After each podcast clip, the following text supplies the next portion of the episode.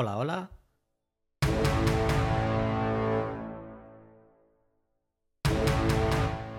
Yo soy Andrés y esto es KBW. W.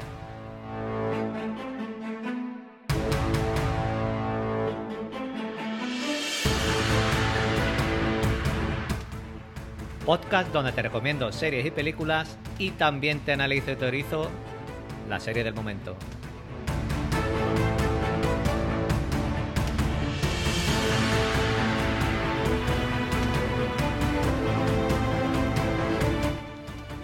Programa número 9 de la temporada y 183 del podcast. Podéis encontrarme en Twitter como arroba pruni7, en el canal de Telegram KBWW, en Instagram KBWW separado por barra baja y en Coffee por si queréis ganar una camiseta del podcast podéis invitarme a un café o a una cervecita virtual.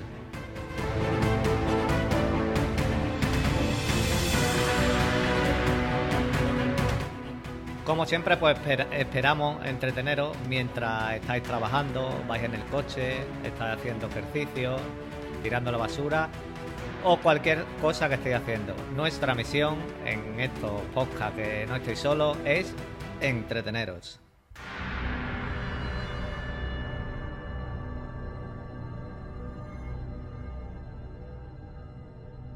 Bueno, ya el lunes, ya estamos por aquí otra vez a comentaros el segundo episodio de Sí y paso a saludar rápidamente a Javi, a Socer. A ¿Qué tal, Javi? Eh, muy bien, aquí flipando con, con el episodio este. Yo no soy mucho de exagerar cuando veo una serie, esta gente que empieza a decir, ah, el, episodio me ha emocionado, mm. la gente que es muy exagerada, pero yo lo flipé allá es cuando vi el episodio y ocurrió todo lo que pasó. Bueno, antes de empezar con la trama y todo esto, eh, yo te quiero preguntar una cosita. ¿Tú eres de ver adelantos de estos que ponen de una semana a otra? ¿Te acuerdas, por ejemplo, con Juego de Tronos, con esta serie que a lo mejor te ponen 20 segunditos de adelanto del siguiente? ¿Tú eres de ver estos adelantos?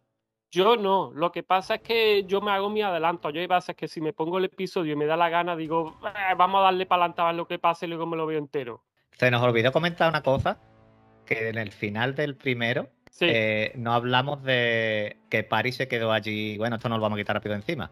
Paris se quedó allí sola y con los tíos estos que vinieron, y en este episodio no lo hemos visto. Que se nos olvidó comentarlo, no sabemos quién son estos agentes. Después de ver eh, este episodio, puede que sean los gana, gana, ¿cómo se llaman, tío? Que yo, que parece que son los, Sí, yo, yo puse los subtítulos porque me pensé que estaban diciendo gaditanos. Eh, y luego igual que yo. Ah, y luego es, al final, garitanos con S. Garitanos o ganatianos, algo así es decir, yo lo. Garitanos, garitanos. Yo ah. puse por lo menos los subtítulos en español para comprobarlo porque dije, me pensé, no puede ser esto que sea garitano. y, ya, vi que eran garitanos, por lo menos los subtítulos. Digo, bueno, nos quitamos esto de encima que puede que sean esta gente. Y bueno, el segundo episodio se titula Para siempre, que luego hemos visto por qué sería, por todo el tema de Haniwa, y dura algo más de una hora, que te lo comenté. Eh, hemos visto el episodio con vuelta de personajes, que vamos a ir comentando, muerte de personajes, que también había algunas, los secretos que tiene la reina Kane y este primer round entre los hermanos Boss, Baba y Edo, y que vamos a ir desgranando eh, poco a poco. Pero como has comentado ahora, eh, tus primeras impresiones generales del episodio, ¿te ha gustado, no te ha gustado? ¿Te ha gustado más que el primero? ¿Menos? Me parece que de momento es el mejor episodio de toda la serie, porque dura una hora y pico y se me pasó como si nada, no paran de ocurrir cosas y las conversaciones que hay son importantes, no son de estas como cuando decimos que hay conversaciones totalmente innecesarias. Aquí las conversaciones son las de Harlan y el Harlan estamos viendo cómo se lo monta. A mí, para mí ha sido, como tú dices, un pedazo de episodio me gusta cómo están montando todo el mundo este, todo este mundo de sí, cómo cada tribu lleva su tipo de política, sus mentiras, todas las tensiones que están creando esta gente. Eh, hemos notado bien, bien eh, en todas las conversaciones de Baba con Edo, eh, que llevan 25 años sin verse, porque ese odio de Edo y ese choque de trenes que son Momoa y Bautista, en este poquito tiempo que lo hemos visto los dos, no ha hecho falta ver más para saber todos estos 25 años que llevan tiempo sin verte. Sí, total, totalmente. Bueno, y una cosa que yo quería añadir, que ahora que están saliendo todas estas fricciones, que hay reinos, que hay luchas por ver quién manda y demás, ahora seguro que va a salir algún listo a decir que esta serie es Juego de Tronos con ciegos. Sí, bueno, mm, yo he leído ya en varios sitios que está jugando a... a- a- es, es normal que to- todos los años y cada X tiempo dicen la nueva Juego de Tronos, la nueva Juego de Tronos. Mm, Otra cosa no, no queda, eh, pero que yo esas cosas mm, no las escucho, vamos, no las escucho. Sí, Y a lo de bueno, siempre. sí, y siguiendo a esto de que hemos hablado, a esto le sumamos la trama de la reina Kane, la vuelta de Jen Lamarel, que ya comentaste tú en, la primera, en el primer podcast, y la vuelta de Tamak Tijun, y ya eso para mí ha sido episodio redondo. Sí, aparte que, que, que hemos visto bastante acción de la buena, había un, bueno, yo creo que lo podemos hablar luego, pero adelanto que había un machaque de cabeza con Sí. un, con un hueso de, de bababos que yo lo me quedé flipando. Bueno, el episodio comienza con Jen Lamarel, que lo, ya lo comentamos en el podcast, que tú lo dijiste, que, que Bababor le, di- le dijo que iba a sufrir ciego el resto de, vi- de sus días. Y vemos que han intentado devolverle la vista unas cuantas de veces con este tipo de operaciones, de curaciones, de todo esto que, han- que hemos visto. Eh, pero ahí Bababor le clavó bien los dedos y, y vemos que él decide o tiene claro que tiene que sobrevivir ciego y vemos que está con la ayuda de su hijo.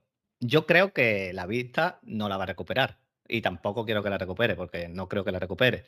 Pero sí creo que va a ser clave, eh, ya que tiene esta alianza, que sabemos que tiene esta alianza con Edo Boss, ¿qué crees tú que, que puede pasar aquí con, con este tío? ¿O qué Yo te ha parecido toda esta escena de... sí, yo creo y me gustaría las dos cosas, que los hijos se van a tardar y se lo van a cargar, porque no se puede ser más, más subnormal. Este personaje directamente sí tiene muchos conocimientos, tiene vista, es muy curto, pero es demasiado chulo, ya lo hemos visto, de soberbio, y ya hemos visto cómo trata a los, a los propios hijos. Buen cabezazo que se metió en la, en la pared, se metió un buen cabezazo, ¿eh? Sí. Porque otra cosa, yo creo que, que está ciego, ¿no? Que no está fingiendo que está ciego. No, no, no, está ciego, está ciego. Pues nos vamos a la ciudad tribantina y vemos que Ruen le da la vueltecita a esta anigua por toda la ciudad, que la soltó, mm, ya cuando la vemos que la ha de las cadenas. Yo cuando la suelta de las cadenas, esta mirada que, se, que le echa, yo me olí lo que iba a venir después. No sé si a Yo, ti te yo, dio la... yo me lo olí un poco después, un poco después, ya pensando en por qué cuando, cuando se pelearon siendo esta tipa una guerrera, Mm. mm, perdió contra Haniwa, que no es guerrera ni en nada, y todo ese tipo de cosas. Entonces te lo vas oliendo. Vemos cómo viven todo- todos estos tribantinos, la ciudad, cómo trabajan, cómo entrenan. Eh, y lo que he comentado, la construcción de todo este mundo. eh, el niño, vemos este niño que tú dijiste, que sería el hijo de Jen Lamarel, y, y así que por, vemos que le mintió a Anigua cuando le dijo que no conocía a nadie que veía. Y por eso yo dije que podía ser su hermano. Con esto también nos enteramos, lo que he dicho antes, la alianza de Jen Lamarel con Edo Boss, y que va a ser clave para más adelante, ya que mm, yo puede que, eh, después hemos visto el consejo de Dobó, y puede que esta alianza de Jer Lamarel, mm, ahora después co- comentaremos más cosas, puede que sea clave pa- para más adelante. ¿Cómo has visto tú toda, toda la ciudad, todo esto? A mí me parece que esta serie, una de las cosas que está haciendo bien, es que cada vez nos están mostrando este mundo y nos lo están ampliando, pero de forma espectacular. Es que te quedas mirando toda la ciudad después de lo que hemos visto en la primera temporada, que es lo que hablamos siempre. Yo iba Que mirando todos los detalles, tío. Me iba sí, quedando en la pantalla mientras ellas iban andando, iba mirando los que estaban subiendo la escalera, los que estaban contra la pared, eh, todo, tío, todo. todo es, es increíble. Lo- la, la ciudad que has montado aquí, no sé cuánta parte la habrán hecho. Yo creo que no habrán usado muchos efectos especiales por ordenador, que la mayoría de- del decorado y todo eso Sí, real y, por, y se nota. Y ahí es sí, donde está la pasta de verdad. Yo creo que aquí lo que más hay de ordenador y todo esto es cuando se ven los edificios mm, a lo lejos, destruidos y todo esto, sí, pero lo que hemos visto de ciudad, yo creo que es todo decorado de verdad. La lleva a su pisito, allí que se ve bastante moderno, pero moderno antiguo, porque claro, después de todo lo que ha pasado, yo veo que el, que el piso este está bien cuidado, han pasado muchos siglos, las cosas siguen bien Y ahí vemos que la cosa sube de tono mientras Anigua, Anigua no, Ruen, te da cuenta que, que Anigua sabe leer, le lee un poquito de Alicia en el País de las Maravillas y, y le lleva, la lleva por el piso como si estuvieran en un museo. Porque, claro, mm, ahí nadie ha estado solamente que ella, no pueden ver eso. Y ahí llega el beso que, que se veía venir. Sí, se veía, se veía venir y además también yo estaba pensando, leche, si aquí sabe trepar ella porque ve y los otros no saben y la única que puede llegar a este piso que está en lo alto a ella, aquí cuando quiera ella se puede esconder y, con la otra, con Haniwa, y, no la encuentra ni el tato. Claro, tío, es que son los detallitos que a lo mejor uno que ve y está viendo la serie y tú ves todo, pues dices, pues puedes hacer esto mm, sin problema ninguno, porque ahí no va a llegar, no van a ir 50 ciegos a la vez a matarla. Que sí, que luego, por ejemplo, tienes que ir a buscar comida y eso, vale, muy bien, si tienes que bajar por la comida cuando te haga falta, pero que tienen aquí un sitio que no veas, lo que pasa es que luego ocurre lo que ocurre y yo no lo voy a adelantar, lo que ocurre luego, pero yo cuando vi esto, ya me estaba oliendo de que iba a haber tema de traición de, de Rohan y por otro lado que me olía ella ya a tierra. Sí, no, no hoy, pero yo creo que huele. Bueno, ya lo hablaremos ahora más adelante. Eh, para, a, mí, a mí era para hoy, ¿eh? A mí era para hoy. Ah, pues yo para, yo para hoy no. Yo ahora, ahora te diré lo que creo. Bueno, ya después he visto el episodio, seguramente pienses lo mismo que yo. Como digo, vi venir cuando soltó lo de las cadenas, este lío amoroso que tienen las dos. Y yo aquí sí lo he notado rápido, porque aunque ellas dos, mm, claramente, Anigua no ha visto a nadie que vea salvo a su hermano. Y no ha visto a, nadie y no ha visto a, nadie. Y a, y a pero Vaz, claro, Vaz. y lo vio mm, bueno, sí, también. Pero bueno, sí, en realidad sí hay más porque luego estaban los hijos de Yerla Malé, el propio Yerla Malé y ahora el Garrulín, este, el, chivato. Claro, y, por esa parte digo, bueno, pues mira, pues ha enamorado, pero yo creía, esperaba a lo mejor un desarrollo un poquito más de, de, episodio. Pero vamos, ha, pasado así, después ha pasado lo que ha pasado al final del episodio y veremos qué pasa aquí. Vemos el Consejo Tribantino, este que están allí los capos, los jefes de, la ciudad de Tribante, donde están votando porque eh, Edo Bosch mm, le están diciendo que no puede abrir otro frente por las habladurías que está diciendo la gente de que la reina Kane quiere atacar, que le han echado la culpa a ellos de que tiró Kinzúa. Y por lo visto, no, aquí nos enteramos que por otro lado de la ciudad tienen este frente abierto con los ganistanos o con los, como sean esta gente. Y Edo ahí dice, también comentan que Jen Lamarel es un mito, que porque él comentado Jen Lamarel, pero ellos no creen que Jen Lamarel exista ni nada, creen que es un mito los demás. Y Edo ahí da la clave, creo yo, de por donde puede ir la serie, que dice que el primer reino que gobierne con gente que vea, con vidente, pues va a ser el que lidere eh, todo esto, digamos. Y de ahí que quiera todos estos niños y tenga esta alianza con Jen Lamarel. Sí, ahí encaja lo de la descripción de los tribantinos de que son prácticos. Entonces, claro, a él se la suda todo el tema religioso, por lo tanto, si sabe que con los que vea va a poder tener el reino más grande y conquistar posiblemente el mundo entero con la gente que ve, pues ahí está por lo que está haciendo su plan y ya tiene comprado al hijo, a un hijo de Yerlamala, a Chivato, que obviamente se lo tiene oculto a esta gente del consejo. Claro, que el consejo mm, da por. Dicen que es un mito, que la Malé no existe. Antes, nos lo hemos saltado antes, Edo fue a ver a Baba Bosch, que lo tenía seguido allí colgado, y vemos esta tortura, cómo le mete los dedos en las heridas y todo esto, tío. Eh, estos detalles, este nivel de detalle de heridas y demás, hace que la serie mm, gane bastante, porque mm, a mí me gusta todo esto que sea sangre y si yo te estoy torturando, te quiero hacer sufrir, esto eh, visualmente gana mucho. Y ahí Edo a Baba le dice que tú le, que lo que le comentó la semana pasada, que le hacía lo mismo cuando era pequeño. Aquí, no sé si tú estás de acuerdo, a mí me encantaría, son 10 episodios me parece, a mí me encantaría, que no sé si lo veremos, un episodio, no sé si entero o algo, o, cuatro flashbacks bastante grandes, de ver al padre de Baba Boss y de Edo Boss y cómo los crió para coger eh, más profundidad de estos dos personajes. Aunque, como hemos dicho antes, con estos dos encuentros que han tenido, eh, tú mm, ves ese odio y todo esto. Pero yo creo que daría más profundidad y sabríamos más del padre y por qué el padre obligaba a Baba a hacer todo lo que supuestamente nos dice Edo.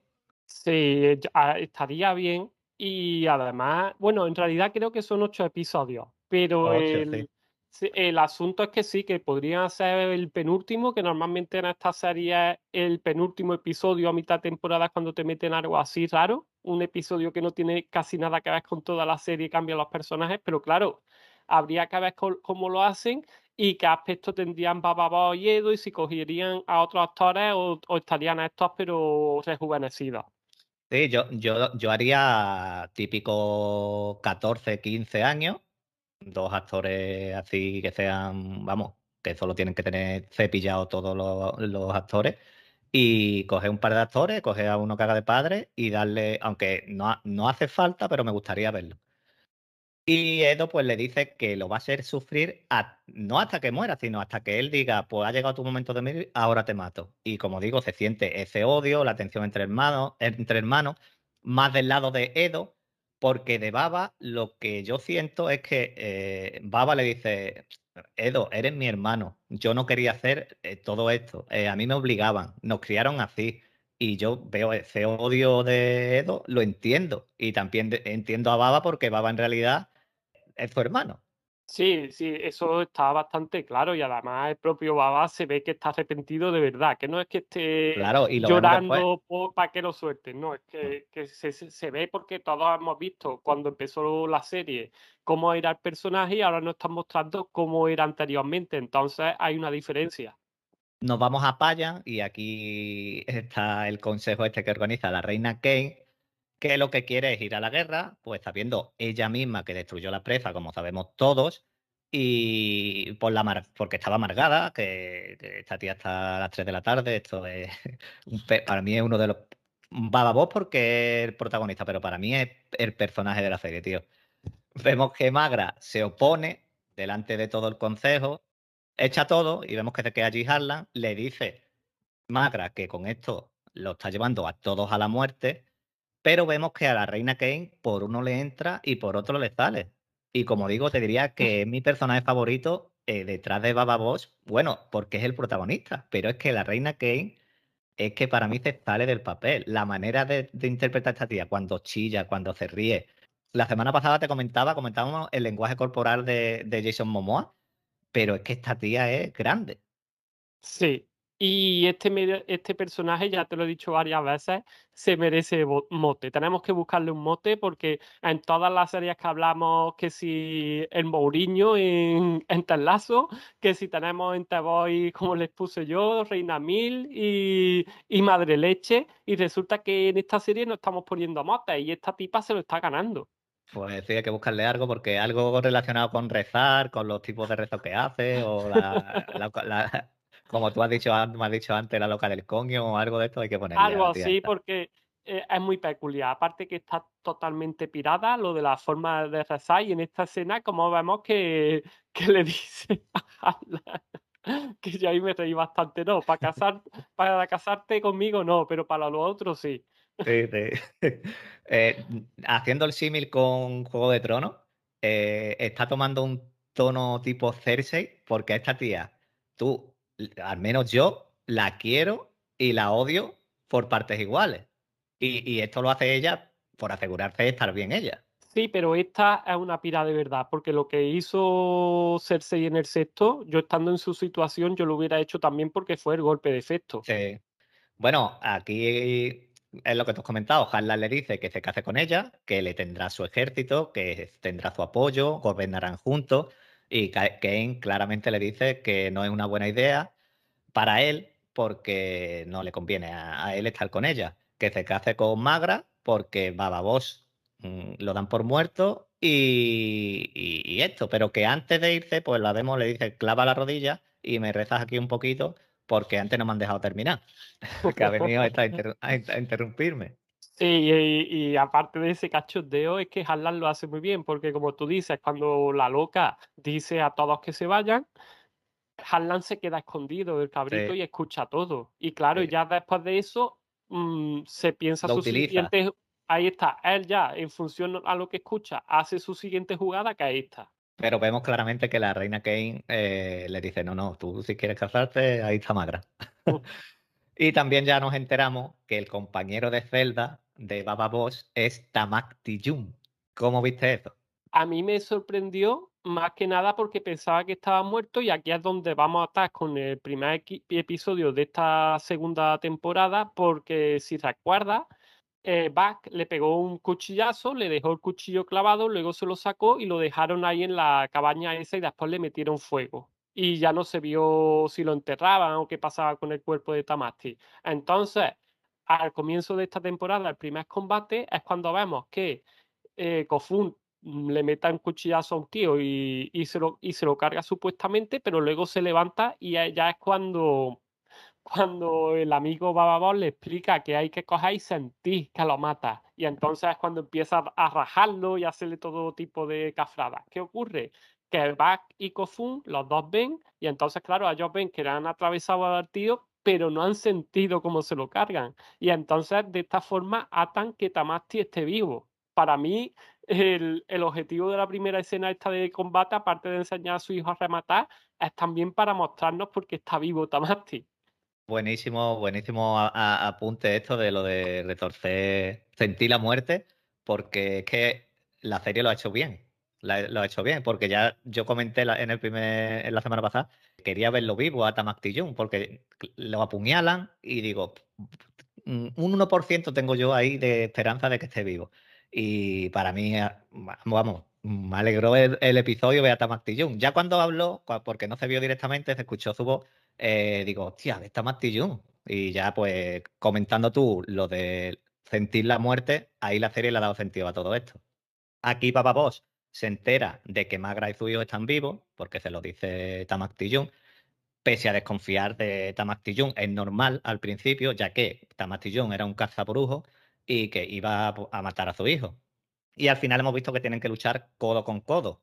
Y Sí, sí. el tema de que le explica que en realidad su mujer es, la, la hermana de Es la verdad. reina Kane y Es que verdad, está verdad. viva, que es cuando se queda el otro diciendo que me estás contando de que está viva, de que es esto y de que es lo otro. Pero al Cierto, final se lo cree. ve a Anigua, bueno, no la ve, Badajoz no la ve, la sabe que está allí. Mientras Edo, pues, le da este paseo por la ciudad a Bababos, allí en el carruaje este encarcelado por la ciudad. Y aquí Ruen le dice a Anigua, cuando le dice que se la lleven a, la- a su cuartel general, que la va a proteger siempre, que, que va a estar con ella. Y Edo, como digo, manda a Anigua a- allí a su cuartel general. Y aquí creo, no sé si ha dado la sensación, que vemos el momento, quitando muertes y, y demás, yo creo que el momento más crudo así del episodio, que es cuando Edo le dice a su sobrina, bueno, no es su sobrina legítima porque es hijo de, eh, Anigua es hija de Magra y, de Jen Lamarel, le dice que la va a tener ahí teniendo niños hasta que reviente. Y no, y ya no le basta con decirle eso, sino que él mismo manda a uno de sus hombres y le dice, venga, pues ahí la tiene, y vemos este odio, que es lo que vengo diciendo, de Edo a todo aquel que esté cerca de su hermano o en su círculo más, más cercano con, con Baba Boss. Sí, eso está clarísimo de que Edo lo único que quiere hacer es su- sufrir a, a Baba Boss por lo que le hizo.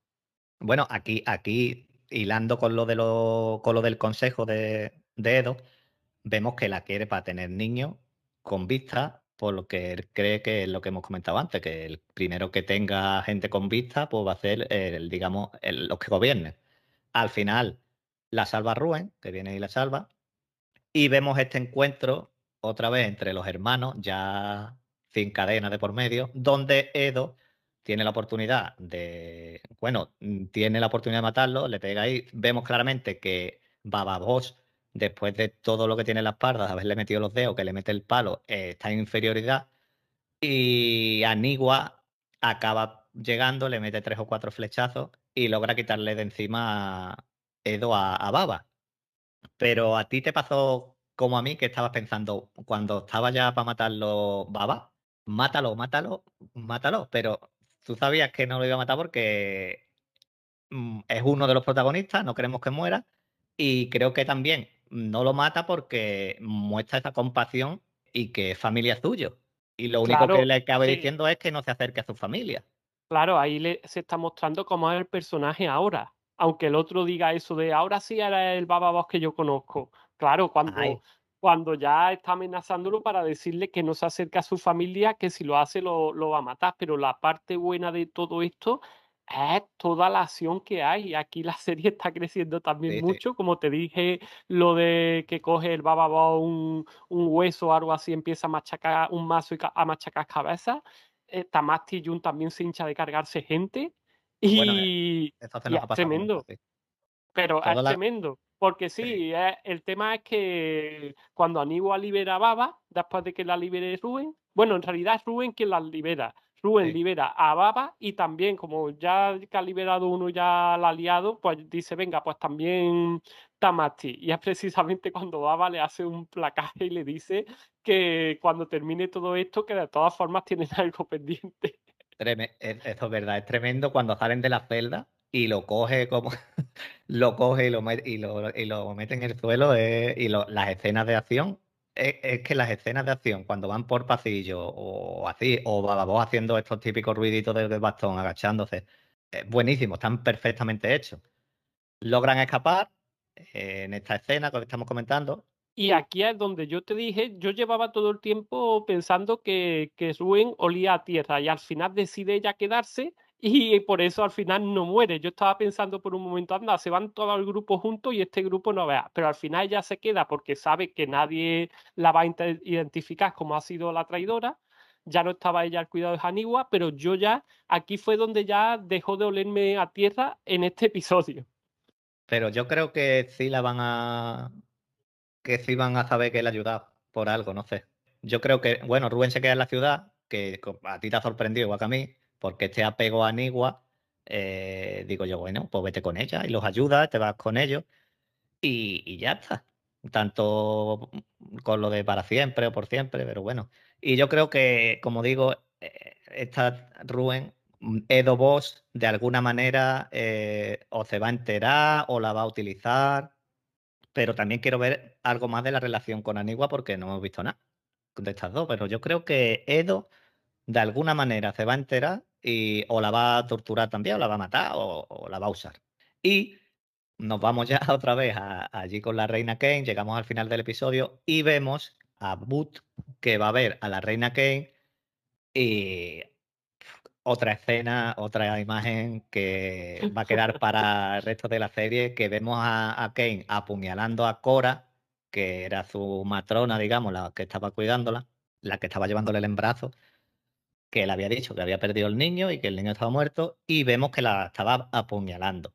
Pero no es que la estaba apuñalando y la he matado y la tiro al lado de la cama y me quedo yo sentada. No, seguía apuñalándola mientras estaba hablando con Booth, y, me quedé mm, loco. Y Boot le dice, mm, no te preocupes, es que Boot estaba viendo allí a la tía muerta y apuñalándola. No te preocupes que yo te voy a dar otro niño eh, más fuerte, con más... Mm, no te preocupes que, que, aquí no va a pasar nada, que lo vamos a volver a intentar. Y va, se acerca, se saca de aquí de la muñeca un, una especie de, de, pincho, no sé. Sí, eso, eso ya lo hizo en la primera temporada que se cargó uno de los nobles. Y ese pincho lo tiene metido debajo de la piel de la muñeca, la, la, cabrita. Y va y lo mata, y mientras lo mata dice, chico estúpido, o no me acuerdo lo que le dice. Sí, algo así. Y, dime, dime tú, dime tú. Nada, pedazo de escena y es el remate perfecto para este capítulo. Es que es brutal, tío. Y ahora lo que yo me, lo que yo me quedo aquí porque de Kofun hemos visto muy poquito, la charla que ha tenido con el cazabrujo de, aquí mientras pararon allí a una paradita por el camino, que le dice que quién eran los asesinos, si iban persiguiendo cazabrujos, todo este rollo. Y ahora, cuando Kofun llegue, la reina Kei quiere a alguien que vea. ¿Tú crees que va a seguir con la mentira o de que está embarazada? ¿Va, a ocultar que ha perdido el niño? ¿O va a intentar acercarse a Kofun de alguna manera? Yo creo que va a ser las dos cosas, porque ella sabe que va a quedar de loca si luego no tiene un hijo que vea, por lo Claro. tanto, por lo tanto va a intentar que Kofun le haga un hijo y ya está. Es que, claro, cuando vaya pasando el tiempo y la gente vea que no hay niños, pues va a aprovechar la llegada de Kofun para, para esto. Hemos visto también que salieron a dar un paseo cuando le dijo a, que no lo hemos comentado, con, con Magra, a lo de la boda, lo de casarse, y vemos que el pueblo se le revela un poco de, de aquella manera. Yo creo que va a seguir con la mentira y cuando llegue Kofun irá, irá por Kofun. Y no hemos visto tampoco de- en este episodio nada de Paris. Sí, de París nada. Pero bueno, Nada. tampoco. Es que ha pasado tanto que yo, por ejemplo, ni me acordé. No, no, no, yo tampoco me acordé, yo, no- yo tampoco me acordé. Yo creo que lo de Paris serán los, los le vamos a decir los nosotros le vamos a decir los gaditanos, me parece. Sí, ese va a ser el primer Yo- y ya está. Yo creo que se los van a llevar los gaditanos a París y ahí va a abrir otra trama por otro lado. Puede Y- ser, puede ser. Y ya está, poco más, poco más del episodio, episodio al nivel o más alto que, que el primero, para mí. Y no comentamos en el primer podcast, que lo hablamos después, que los que escuchéis el podcast, pues dejad los comentarios, que los leemos por aquí. Y que si estáis viendo la serie, qué os está pareciendo y, y demás.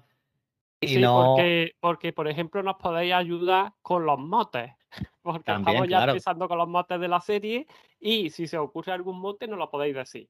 Sí que es verdad que por, a mí, por privado, en grupos y demás, pues me han comentado que le gustó mucho, el- le ha gustado mucho que hayamos dos, que, que, está quedando bastante bien.